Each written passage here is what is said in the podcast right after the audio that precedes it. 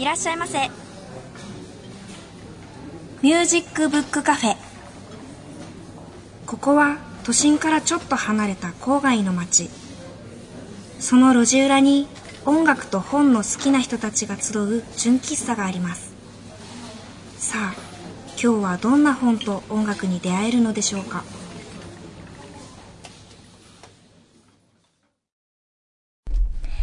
皆さんこんにちは。ミュージックブックカフェのほのかです。だいぶ暑くなってきましたね。冬よりも夏の方が好きなので、待ちに待った季節がやってくるぞーとウキウキしちゃいます。小さい頃はよくキャンプに連れて行ってもらったな懐かしいです。家族旅行といえばキャンプとばかりに毎年行ってました。長い時は一週間くらい。一週間って長いですよね。私はそれが普通だと思っていたので、友達と話した時に長いよと言われてびっくりしちゃいました。キャンプといえば、もう行く過程からしていいですね。早朝、下手したら夜中かな。荷物を車に詰め込んで出発。父が好きな音楽を聴きながら運転していて、私がいつの間にかうとうとしてたら空が明るくなっていて、途中サービスエリアによってアイスを食べたりする。たまりませんね。他にも夜の焚き火とか、森の朝の少し湿った緑の匂いとか、時計を見ずに過ごせるところも好きです。一週間森の中で生活していたのに、全然苦じゃないんですよ。むしろとても快適に過ごしてました。今思えば両親がいろいろ工夫してくれていたからなんだってわかります。私も妹もバイトができるようになってからは、予定がなかなか合わなくていけなくなってしまったなぁ。いつか私と妹で両親をキャンプに連れて行きたいと思います。さあ、オープンの時間です。最初のコーナーはこちら。ブックでトーク。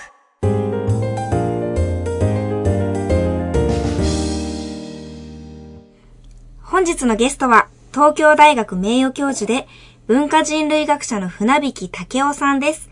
船引さんは1948年、東京の生まれ、東京大学とケンブリッジ大学大学院で学ばれました。文化人類学者として、これまでにメラネシア、ポリネシア、東アジアなどにフィールドワークをされ、世界中に旅を続けていらっしゃいました。2012年3月まで、東京大学で教壇に立たれ、教え子にはあの、堀江門の愛称で呼ばれる堀江貴文さんもいらっしゃるそうです。ご著書として、旅する地、大学のエスノグラフィティ、日本人論最高などをお持ちでいらっしゃいます。今日は今年出版された歌舞伎に行こうをめぐって、友人さんと一緒にいろいろとお話を伺いたいと思います。船引さん、どうぞよろしくお願いいたします。はい。よろしくお願いします。えっと、あの、ほのかちゃん、歌舞伎って、はい。どう見たことは今までに？実は、うんあの、私が通っている大学の授業の一環で、1年生の頃に一回歌舞伎を見に行こうっていう授業があるんですよ。なので本あります。本のタイトルと同じように。あ、そうです。歌舞伎に行こうっていう授業があるんです。なのでどうん、ど、どんな印象で？いや、なんかもう最初、んもう変なこう、イメージというか、こう、難しいみたいなイメージがあったんですけあど、ー多分歌舞伎の中でも分かりやすい演目をん先生たちが選んでくれたんだとは思うんですけど、あ、こんなこわばっていく必要なかったなっていう印象が ありましたあ。もうこんな、あ、すごい、すごい、重々しい建物が 入って、ああ、すごい、なんか高そうな椅子が、とか思いながら座おお風呂屋って。さんのでかいみたいな。そうです、そうです。始まったら、うん。あ、もうそんなにそう。こわばっていく必要なかったの面白い。いって素直に思いました。この歌舞伎に行こうは、えっと、そういうほのかちゃんみたいな人たちのためはい。に、まずは書かれたんじゃないかなと思うんですけど、その前に、その文化人類学っていうのは、えっと、どういう学問なのか、ちょっとまずそこから教えていただけますでしょうか？はい。まあ、人類の文化に潜んでいる、えーいろいろな仕組みであるとか、普段は気がついていないええ約束事とかシンボルとか、うんそういうのうんを探し出す。ああ。まあ、文化だけじゃなくて政治でもいいんですけどね。仕組みみたいなもんですか？そうですね。ただそれ、れを実際にそうやって生きてる人のところに行って、うん。まあ1年とか2年とかはい観察して、ええそこに本人たちも気づかないような仕組みをあ、探すと。なるほど、なるほど。このメラネシアとかポリネシアとか、まあいろんなとこ行ってらっしゃるんですけど、割とこう長期にわたっていかれるんですか？そうすると。そうですね。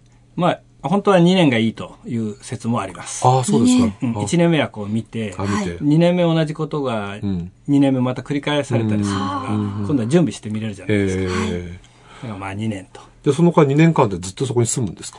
うーまあ昔はそうでしたよね。ーもう船で出かけてって、どっかの孤島にね、じっとしてたら。でも今はまあ飛行機で、ちょっとうん。何かと帰ってきたりというのもできるようになったらしい。けど、僕の時はまあはい。そういうのはあんまりできなかったああ、ですね。そうなんですね。うーん。で、そのような文化人類学者でいらっしゃる船引さんが、今回どうしてですね、歌舞伎の、まあ、しかもこう、どちらかというと入門書的なものにお書きになったのか、ちょっとその辺からスタートから教ええていただけますか？と、まあ、文化人類学者だからこういうの書かなきゃいけないとか自分であまり思わないので、歌舞伎は高校生ぐらいから大好きだったので、はいはいはいはい。ただこれはまあ商売にしない方がいいなと思って、歌舞伎は研究対象にはしなかったんです。あ、はいはいはい。だから今でもは素人ですね。うんうんでも長い間見てたので、多少言えることもあるぞと言ってうん書いたんだけど、うんまあ、専門家の人と、まあ、議論しようっていうよりは、同じ歌舞伎が好きな観客同士で、うんこういうことあるよね、あるあるみたいな。歌舞伎あるあるみたいな感じで。でも、ちょっと最後の方になると、うんえー一応研究者をやってたんで、しつこく理屈を述べ出しちゃったという。最後の方になると。そう。あの帯には歌舞伎は日本文化のスープであるとはいいうふうに書かれていて、ええええあの目次を見ると、はいもう歌舞伎を見に行くきっかけとか、はいどこに見に行くかとかね、チケットの入手方法、何を着ていくかとかも、そう。それから行く前にしておくことって、して、しなくてよい、そう、しなくてよい心配みたいな。だからさっきのほのかちゃんみたいに、構えないで行けるようにっていうことで、でも行く前の基礎知識みたいなことを、もうこの辺は、あの、もしかしたら、他の本もたくさんあるような気がするんですけど、あえてかかる、かいそういうのないです案か外行く前とあか、あ行く時には、案外いろいろね、動いたりするから、は足元は軽い方がいいよみたいな、そこまでみんな書いてないんじゃないですか。ああ、なるほどね。まあいろんなこういう参考書を読めとかね、んいうこと書いてあるけど、僕は参考書はあるけど読まなくてもいいと。あはこれ一冊読んでいけば。まあ、これは読み始めちゃったんで仕方がないですね。本当はこれも読まなくてはいいんだいいんだというのがまあ僕の考え。それは他の人は書いてないような気がする。一番最初に歌舞伎をご覧になったのっていうの、まさに高校生って話もありましたけど。そうですね。ええ。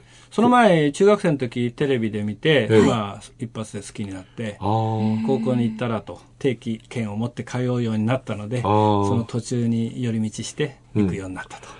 あの、はい。もう最初から全てが面白かったっていうか、書いていらして、割とこう、なんていうかな、えっ、と、ガーンときた感じなんですか？もう本当にカルチャーショックみたいな。そう、そうですね。あ。合ってたんでしょうね。どの辺が面白かったです？その。いや、もう動きとか、ええ。動き言葉とか、で時々止まってにんとこう、ね見栄を決めたりする。まあそういう。あ見栄をね。まあ全部ですよね。えっと、それでもう、割とこう、頻繁にも通われるようになって。非常に頻繁に通うに。まあ、あの、まあ昔そんなお金がなかったんで、うんそんなには通わなかったんだけど、うんうんうんある限り。うんある限りあ。る限で、この本の中で面白いのは、はいあの、さっきあの、ほら、ちょっと構えていくみたいなのがあったでしょ。はい。で、割とこう、退屈であるっていうことにも、まあまあ、えっと、漱石の言葉を引いて、うんあの、言及されていたり、もう、もうちょっと言うとこう、もう一回見て、もう歌舞伎にもう行かなくていいやって思った人はどうしたらいいかみたいな言葉で書かれて。あそこまで。そうそう。この辺が面白いですね、先生ね。うん。まあ、よく行くとい,、うん。いいますよね、そういう方ね。なんか連れられてきちゃったとかね。なんかお客さんにもらった切符でうん。来たんだけど、かなりきついな、みたいな。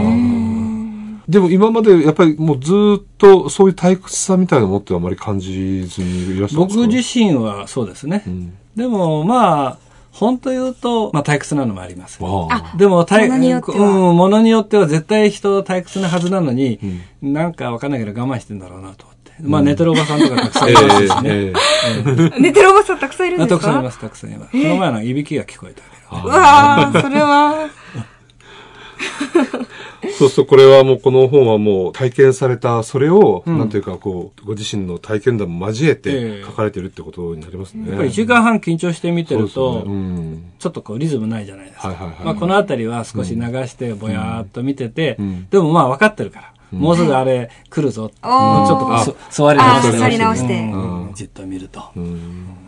これを読んで、うん。あの、1年生の時の私じゃないですけど、うんこれを読んだ瞬間に、うん歌舞伎に対するこの変なこう、変なって言ったらおかしいですけど、こう難しいイメージが、うんあ、そんなに難しく考えなくていいんじゃないかなって思わせるというか。ね、はい。いや、例えばね、能は難しいですよ。能は全然難しい。難しいです、歌舞伎は全然優しい。その間には同じ古典といってもね、すごく差があって、はい、歌舞伎はエンターテインメントですよね。エンターテインメント。まずは、まずはその面がないと続かない。あ見ている側が続かない、えだって歌舞伎座なんて1年間100万人行くんですよ、人。ノーベで。ですね。そんな劇場世界にない。そうですよね。面白くなくちゃいかない。もちろん、最初から最後まで、わーって言ってこうね、手拍子っていうわけじゃないんだけれども、はい、その、世界があってね、はい、こう、音が鳴ってるんですよ、いつも。最初から最後まで音楽劇。あはいはいはい。別にそのフルオーケストラとかそういうのでなくてもね、うん、うん、こちらでこう、必ずバックグラウンドミュージックがある。映画みたい。映画うん。それはストレートプレーと違うの。なるほど、なるほど。もうこう盛り上げる音が、はいはいはい、うん雨が降ってきたら雨の音だしね。ねなんか、ちゃんと主人公が登場したら、わーっとそういうこう、盛り上がる。盛り上がるとか。だからその全体の音楽にこう浸ってればいいので、こう一つ一つを最初から最後まで分かろうと思わなくてもいいことに気がついたら2回目いける。あもっと肩の力を抜いていいんだよと。そう、1回目なんかね、俺分からなかったなと思うと、はい、なんかそのことで2回目こうテイク、じゃなくてそこにいて、はい、なんかぼやぼやんとなってたことが、はい、あ、なんか不思議だなと思って、うん、もう一度不思議さを確かめに行こうと思って2回目行くと。ああ、なるほどね。そういうことですね。じゃあ一回行くと何かこう、一、回引っかかりが残って、はい、もう一回見ることによって、それがなんか分かってくると。そうです、ね。その繰り返し、えー、ということはもう、組み止む尽きせぬ、魅力が出てくるということですね。そこにいる何時間かだけは、もう別の世界にどっぷり浸かる。うん、別に筋とかいうことじゃなくて、その芝居小屋全体が一つの音楽の、音の音のサウンドスケープ。サウンドスケープ。ああ、なんかそういうふうに捉えると、なんかちょっと身近に感じますよね。うん、あの、この本の中で、あの、特に前半の方で僕が一番こう、おおと思ったのは、その歴史をつないできた名前っていう、うん、そうですね。ここ面白かったですね。やっぱり、あの、やっぱり、いわゆる日本の俳優さんも本名を持っていて、うん、それから芸名を持ってると。でも、歌舞伎役者の場合は、本名があり、それからその芸名があり、さらに、その名前っていうものは、芸名は、その人だけでなくって、うん。先代がいて、はい、さらに前にいて、はい、これからも名前が継がれていくっていう、はい、まあ、そこがいわゆる俳優とはまた違う。うん。うん、えそうですよね。そうなんですね。これはなんか、ね、うん、ちょっとなんかこう、家っていうものを感じるとき、考えるときに、非常になんか参考になりましたけど。えー、本人の中に、うん、それまでこう、先人が、こう、積み上げてきたものが自分の中にあるっていう、うん、まあ責任感みたいなのがあって、それをこう伝えていくっていうのもあるしね。それから、そんな長くなくとも、先代を知ってるぞと。例えば今の勘九郎君だったら、お父さんが勘九郎だった頃を知ってる。またおじいさんの勘三郎も知ってると、そこに重なるわけ。で人はしばしばね、あの声なんか似てるから、ドドキドキっとするという。だからよくどっかのおばちゃんが来て、なんか小さい子見ると、まあなんかおばさんによく似ていて、おばさんになんか似ていてとか言われて、本人はなんとなく不機嫌そうなんだけど 親戚が盛り上がるみたいななるほど、なるほど。だからあの、高倉健さん、ここに入って書いてます、うん、高倉健さんには先代はいないわけですよね。そうですね。そうそう。だからもう本当に一代限りの。うんはい、でも歌舞伎役者の場合は、今言われたように、こうずっと繋がってきて、えー、なんか、だから結局そのファンがずっとこう繋が、うん、続いていくっていうか、ファン、うん、そうですね。いるわけですね。いや、面白い。野球だってね、二代目長嶋茂雄とか。いや、あると面白いですよね。ただね、プレッシャーがすごいです。打たなきゃいけないから。あのー、ここで、ぜひとも聞いて、聞いてほしいというですね、はい、あのー、ボーカリスト。まあ、これ、ちょっとご説明いただいてもよろしいでしょうか？はい。豊竹山城の少女という、えー、この方は文楽の、そうですね。はい。えー、義太夫節の、えー、まあ、天下一品、空前絶後の方だなと思いますね。で、浄瑠璃の中でも義太夫っていうのは一番こう技術が詰め込まれていて、その長さも長いし、量においても質においても日本の邦楽の、まあ、最高峰なわけです。はい、江戸時代以来ずっとね。で、その浄瑠璃の義太夫節の中でも、まあ、近世のっていうか、まあ、それ以来いないぐらいの高さまで達したということは、誰もが認めているボーカリスト。だから、まあ、日本列島始まって以来のボーカリストだと僕は、ええ、思ってるんですけど、ね、ぜひ聞いてみましょう。はい。それでは、義太夫、狐別れの段、太夫、豊竹、山城の少女、三味線、鶴沢清六をお聴きください。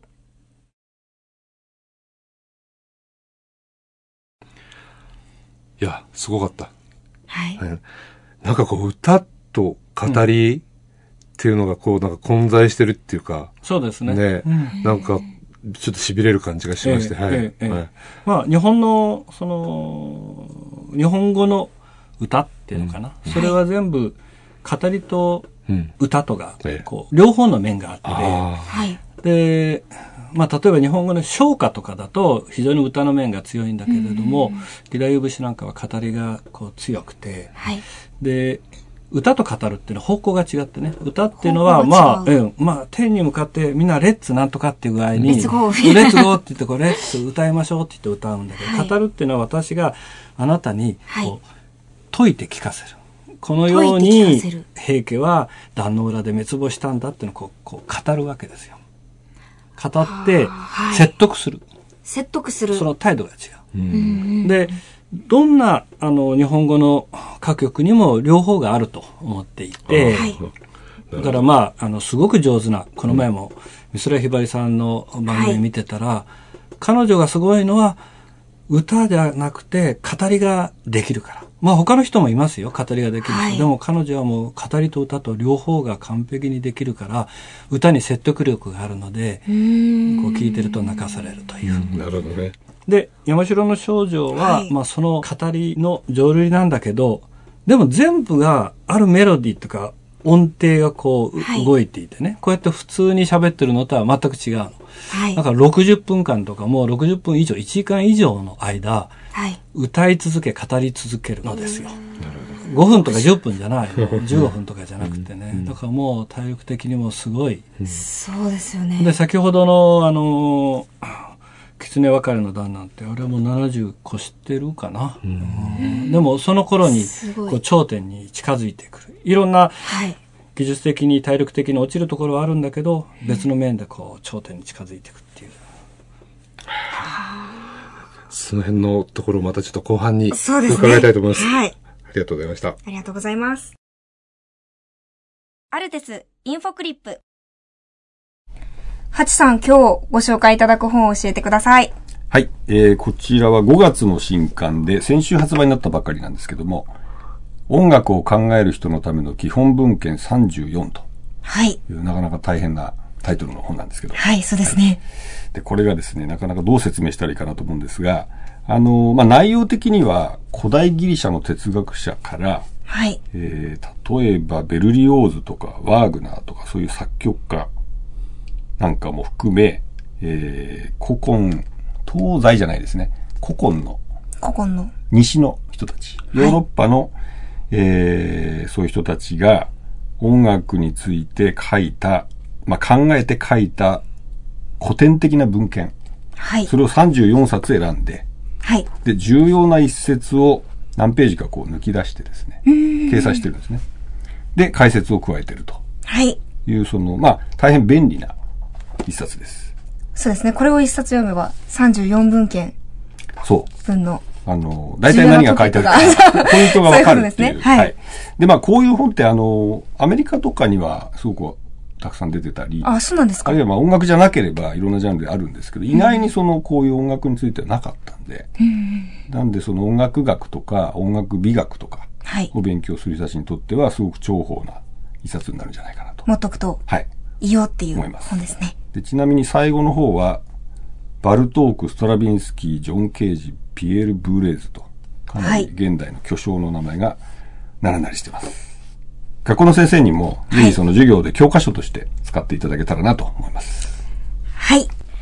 音楽を考える人のための基本文献34、椎名良介編著は、アルデスパブリッシングより好評発売中です。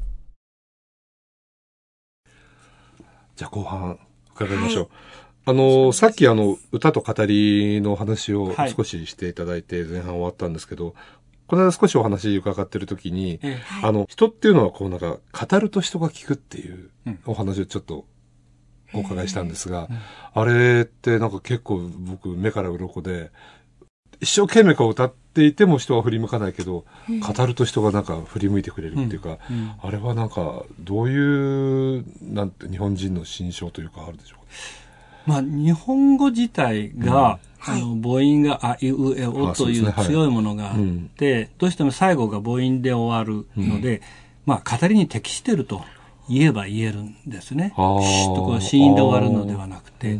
だからまあある意味で母音で終わ必ず終わるのが、こう耳障りの時もあるんだけど、それをうまくこう組み合わせながらやっていくと、まあ例えば、今でも桑田佳祐さんとかね、長渕剛さんとか、一人で自分で歌を作る。そして何かある、こうまとまったものをこう言い聞かせるような歌を歌う人たちってね、非常に大きな聴衆をこうつかみますよね。確かにそうですね。まあ日本語ってどうしてもその、あの、あいうえおしかないっていうか母音がね、だから非常にこう表現力が乏しいってなんか逆に思われがちなんですけど。そうですね。私もその感覚が強かったです。単調になる危険はありますね。あねはい、ありますけれども、最後母音で強く追われるので、はい、相手に対して母音で終わることによって強く追われるから説得力が迫って迫っていく。だからまあそれが鬱陶しいっていう人もいるかもしれないんだけれども。中には。だから方角が、まあ時に若い人に少し何かと思われるのはそこだと思いますね。うん、なるほどね。それはもうちょっと詳しく教えていただけますか？うん、まあ古典の方角聞くと、はい、多分うーん、うーん、えーっていうこう、はいはい、こう少し口を歪めて奥の方から出てきたような、もっとこう軽い、うーって音ではないのが方角だとみんなイメージしてると思うんですね。それは母音を強く言った時の、うん、音がみんな耳に残ってるからだと思うんですけれども、きちんと正面から、まあそれこそ上手な、あの、古典の方角を聞くと、はい、全体として音楽が来るんですけどね、ただその母音のところだけが耳について残ってると今の人の気分には少し違ってるのかもしれない。時にはちょっとしつこく感じちゃう時もあるそうその通りですね。もう少し音を軽くスーっていくようなものの方がいいのかもしれない。今までこうフィールドワークをされた中で、うん、その、まあ、今の感じに似たような、ええ、なんかこう歌い方というか、うん、いうのはこの民族とか国はどうか終わりだ多分近代以前の音楽はみんなそうだったと思いますね。あの語りみたいなね、あのファドとかね、いろんな中国の音楽でも、それから非常、いろんなところの民族の歌でも、やっぱりこう迫って語ってくるような。っぱり西洋のクラシック音楽が、はい、例えば歌じゃなくても器楽器楽だけでね楽器だけで精妙のあるこう抽象的な音をこう出していくっていうふうに、はい、なんかなんか声離れしてるっていうのかな。声から離れて、えー、でそこから音楽に入ると、はい、やはり下からこう、うんとこうにじにじってで迫るような音楽が少しこう何か嫌だなというのがあるんだと思いますね。離れていた分。うんうんでも多分日本で一番人気のあるボーカリストってね、はい、40代50代の人たちさっき桑田佳祐さんって言ったけど、うん、他にも例えば中島みゆきさんとかね、はい、みんな語りの人だと思いますね。うん、難しいそれの方がね。難しい。うん、綺麗に音楽音程通り歌うっていうよりは、うんそれこそ音程とか言うことよりも、何かこう伝えようというものがないといけないから、でも圧倒的な人気を誇ってる何人かの人っていうのは、みんな語りの強さの歌だと思いますね。語り、かつその、あの、日本語の持っている特性を利用して、そうですね。ちゃんと自分で分かっていてっていうことで、最後はかなり歌い、歌い上げるっていうね。もうやろうと思って簡単にできることじゃないですよね。語っているように歌うっていうのは。あの次の話題にちょっと行きたいんですけど、はい、伝統とは何かということを最後のこの本の中で書いてらして、あのよく僕たち、例えば古典芸能がどうして我々にとって必要なのかって、例えばその予算が切られたりとか、なんか大阪でも文楽とかありましたよね。まあ、その中、どうしてあの、僕たちにこの伝統芸能が必要なのかって言われた時に、なんかちゃんと答えられない、うん、うん、もどかしさみたいなのってやっぱり、はい。あるんですよ。うん。まあそれは、もしかするとクラシック音楽が、どうして僕たちにとって大事なのかっていうことをやっぱり問われた時に、なぜかこう、こうだっていうふうに言えないっていう、ずっと思っていたので、まあ、この本の中で書かれていた、伝統がなぜ大事なのかっていうところを読ませていただいて、すごく感銘を受けたんですが、どのようにその伝統というものをお考えになったりか、ちょっとご説明いただいて。まあ、根っこですよね。そこから出てきて、今の全てがあると。だからもちろん尊敬しなきゃいけないっていう意味でもあるんだけど、そうではなくて、今の全ての、例えば音楽のね、一番前線に立ってるいろんなジャンルで使われているような事柄が、何であろうと、何なのかと、その作る人が本当に考えたら、その一つ前にこう遡っていくはずなんですよね。はい、で、一番その元に戻っていった時に、未だにその根っこのところを色濃く持っている芸能があれば、うん、自分がやっていることの説明と、うん、それからそれをさらにこう先に進めるヒントが出ているはずなんですね。で、それぞれの今の演奏家たちが古典芸能を知ってるから今があると、本人たちは意識的ではないかもしれないんだけれども、ある時にそれが戻っていく場所としてあればいいけれども、もしなかったら、多分もうバラバラに拡散して新しいこと新しいことやっている間に、全部バラバラになってしまってしまうということですね。それはなくなってみないとわからないし、でも本当に賢い人は時々戻ってそこから取り入れてるんですよ。それはこっそりかもしれないし、無意識の中でかもしれないけれども。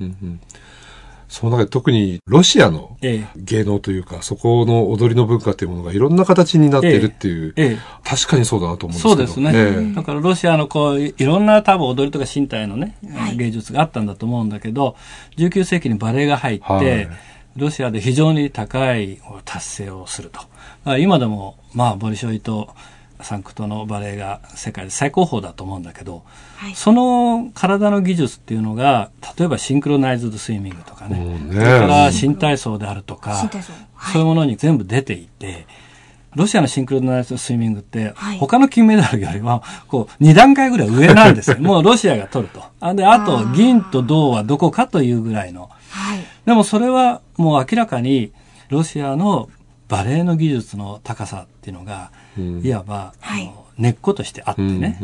で、それは、千年前のロシアの踊りではなくても、ロシアの千年間前からずっとついてきた体の踊りが、きっとバレエの中で、まあ、業種的に、はい、えー、あるわけですよ。だから一番最後の元のところまでね、戻るということでなくて、今それを伝えている古典的な技術、体系は何かというと、ロシアの芸術だったらそれはバレエだし、日本の場合だったらそれは能文楽、歌舞伎というところに、日本のもっと昔のものがその形であると。要するに遡っていけば祝詞だとかなんとかありますけれども、そこまで遡ることはなくて、ある時に非常に発達したジャンルっていうのがあって、はい、それが600年、400年と続いてそこにあるということが日本の現在のエンターテインメントから芸能から芸術、全部に、まあ、結び,、えー、結びついてそこに養分を与えているのですね。ああ、木の幹から枝が分かれている、うん、そうですね、そうですね。だからもっと本当は意識的に遡ってそこから栄養を取りに行くっていう手があるんですけれど。も。栄養を取りに行く。はい。だ古典というかそういうものを学ぶっていうことは、あの、そういう僕たちの根っこに、まあ根っこというか、ええ、あの、戻る場所に一回たどり着いて、え、そこの様子を見て、今の、今の自分たちに何かを加えていく、あるいは変えていくっていう、もしかしたらなんかつまずいていたらそこから何か新しい発見があるとかいうこともあるってことですね。今度銀座に能楽堂が新しく関税が建てまして、はい、で、会場式にこう、沖縄のサンバ層がこう、回れるんだけど、まあ大変な人気で。で、それは、もう能楽だけが好きな人じゃない、他のいろんな分野の人が行って、はい、多分改めてそこから何か汲み取るんだと思う。それは意識的にであれ、多くは無意識的にね。でもそれが銀座のど真ん中で、こう行われるそれが日本という国だという、その面白さですね。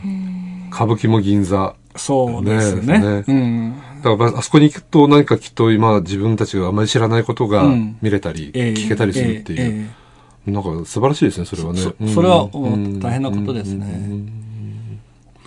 あの、実はね、はい、あの、船引さんもご自身でお歌いになるんです。あら、はい、え、そうなんですか、えあの、加藤節です、はい、習ってらっしゃるんですよね。はい、習っております。何年ぐらい？ええ。ー、どれぐらいだろう？十数年？あ、そう年ぐらいかな。加藤節っていうのは、と大体どういうところに起源があって？えっと、江戸の方角で、はい、ちょうど今年が300年なんですね。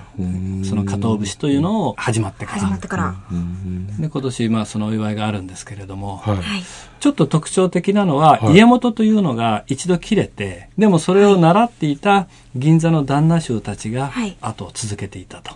復活させた。そうですね。その、それを、まあ、続けていたので、今でも、市川團十郎家が助六という歌舞伎を演じるときには、その素人衆が歌舞伎座の、まあ、舞台の、ちょっと後ろの方だけど、三味線と歌で、えー、ある踊りの伴奏をするという。じゃあそれも銀座なんですね。それも銀座ですね、やっぱりね。銀座とか、まあ、あの、築地とか、わかんないけど、旦那市。旦那市。魚菓子とか。はい。まあ、江戸の昔の。まあでもあの一帯の方たちがっていうことですね。まあ、東京の江戸の下町だったところですよね。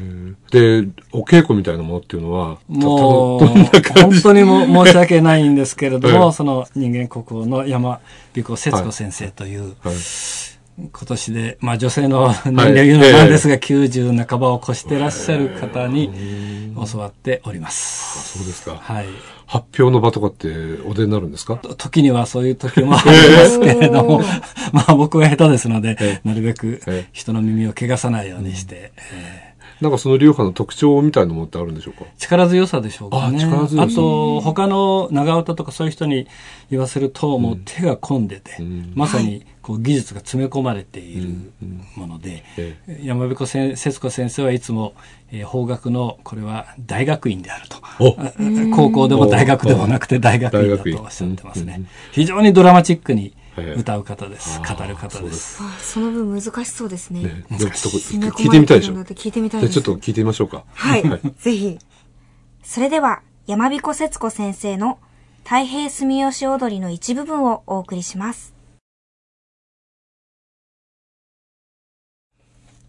いや、あの、船引さんが、法学会のマリアカラスとはい。今、おっしゃってましたね。もう声の突っ張り方っていうか、張り方ね。はいはいはい。ええ、この録音も80個してらっしゃる。ああ、すごい。ね、いや、深いものがあります。本当に。はい、もうラストのコーナーなんですけど、これからのお仕事、はい、どういう、なんか、夢とか、希望とか。ええ、まあ、いろいろ書いておりますが、はい。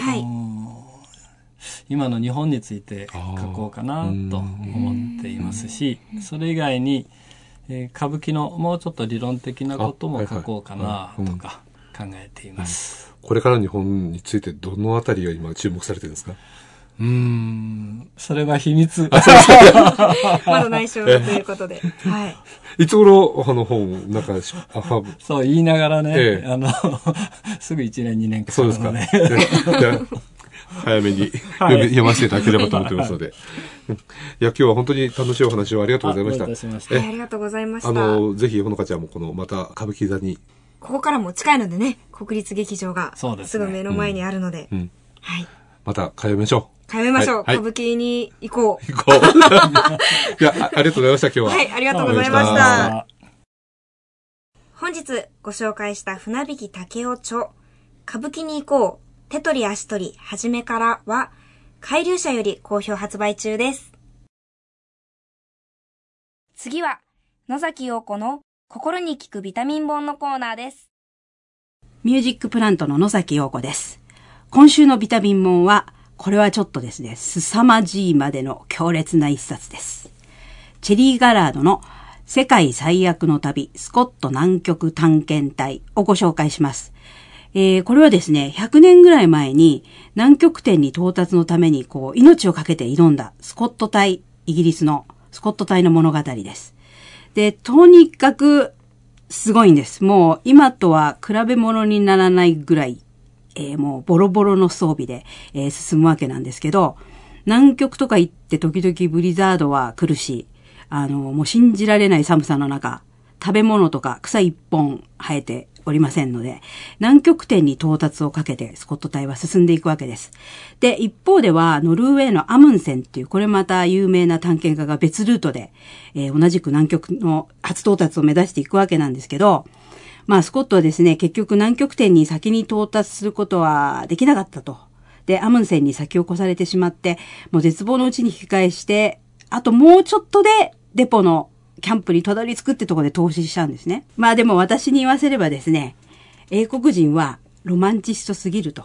ノルウェー隊はもうこう、なんていうか、まるでスポーツをやるみたいに、もう合理的に計画を実行して、もうあっという間に南極点に到達したわけですね。だけどまあその分、負けた方のスコット隊の方に、こう面白い書籍が多いっていうのは、えー、まあ英国人がロマンチストであるがゆえんかもしれませんね。さて今日お送りする曲は、エレン・ボートケルというノルウェーのハープ奏者が作ったオーロラをテーマにしたアルバムからレインドロップという曲です。えー、最近ですね、オーロラの研究で有名な物理学者のクリスチャン・ビルケランドっていう人の生誕150周年記念のイベントで、えー、彼女は来日したんですけれども、まあなんというか、このビルケランドのオーロラ研究といい、えー、アムンセンの極点到達といい、人類の夢というか、科学とか探検って本当に夢があっていいなと思います。ミュージックブックカフェ伝言板今日のインフォメーションは友人さんからです。ほのかちゃんはアルメニア共和国っていう国知ってますか？アルメニア共和国。あの、小学校の時に世界地図を覚えてる時に見たなって、ねうん、そうですね。記憶はあります。あの、アルメニアは旧ソビエト連邦に属していましたけど、はい、1991年に独立しました。で、今、地理的に言うと、ジョージア、はい、アゼルバイジャン、トルコ、イランという国々と国境を接しています。はい、そのアルメニアで活動するリトルシンガーズ・オブ・アルメニアという少女たちによる合唱団が歌う日本語のポップスのアルバムが5月24日にリリースされました。わ、それは合唱好きの方には耳寄りな情報ですね。ねで、よくね、外国の合唱団が来日して、はい、見事に日本の歌を歌ったりするんだけど、まあ、このアルバムはその決定版みたいな感じかなって思ってます。決定版うん。で、この合唱団は実は2012年にも来日していて、はい、日本のテレビ番組にも出演しているので、それで大反響を呼んだりしていて、なのでご存知の方もいらっしゃるかもしれませんね。そうですね。2012年というと5年前だから、まだ記憶が、はい、新しいですね。で、収録されている曲は、生き物係のありがとう。はい。一青窈さんのハナミズキ、 EXILE の道など、えー、全10曲です。うん、いいですね。うん。で、本当に清々しい歌声なので、多くの方々に聴いていただきたいなと思っています。はい。リトルシンガーズ・オブ・アルメニアによるアルバム、ありがとう、ハートフルソング・フォー・ジャパンは、ビクターエンタテインメントより発売中です。詳しくは、ビクターエンタテインメントのホームページでご確認ください。インフォメーションのコーナーでした。本日ご出演いただきました船曳建夫さんのご著書、歌舞伎に行こう、手取り足取り始めからを1名の方にプレゼントいたします。ご希望の方は、はがき、ファックス、メールに、お名前、ご住所、電話番号を書きの上、歌舞伎に行こう希望と明記してお送りください。宛先は、郵便番号102-8080 FM センター4階ミュージックバードミュージックブックカフェです。ファックス番号は東京03-3288-8902メールアドレスは info アットマークミュージックブックカフェ .jp です。また、番組のホームページでもご案内しておりますので、そちらもどうぞご覧ください。ホームページのアドレスは、http://www.musicbookcafe.jp です。なお、当選の発表は発送をもって返させていただきます。たくさんのご応募お待ちしています。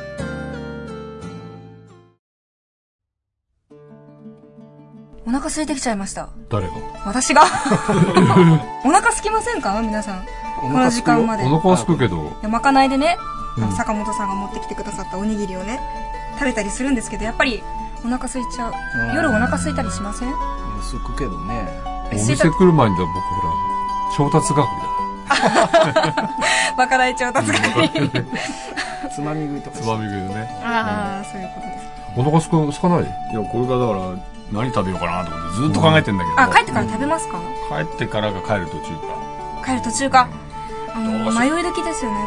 この時間だと。でも最近やっぱりもうほら、あの、夜遅く食べるっていうのをやめて、やめて。それね。健康面です。毎晩、晩飯11時とか。そうなの？平日は。遅いですね。遅い。帰ってから食べる。がっつり食べる。結構ちゃんと食べる。うん。でも太らない。いいね、それはね。寝る前にグラノーラ食べる。なんで、なんでその時間に？うーんとね。グラノーラ朝だよ、うち。そうですね。いや、だからね、朝起きるとね、もう、すごくこう、腸が活性化 あ、じゃあ、いい、いい働きをしている。すごくいいと思うよ。じゃあ、ほのかちゃんもそうしたら？グラノーラ、グラノーラですか？グラノーラ。そうします。帰ってグラノーラ食べます。多分あるので。グラノーラとヨーグルト。わかりました。じゃあ、早くお店閉めて。あ、はい、わかりました。ご飯食べたいので。はい。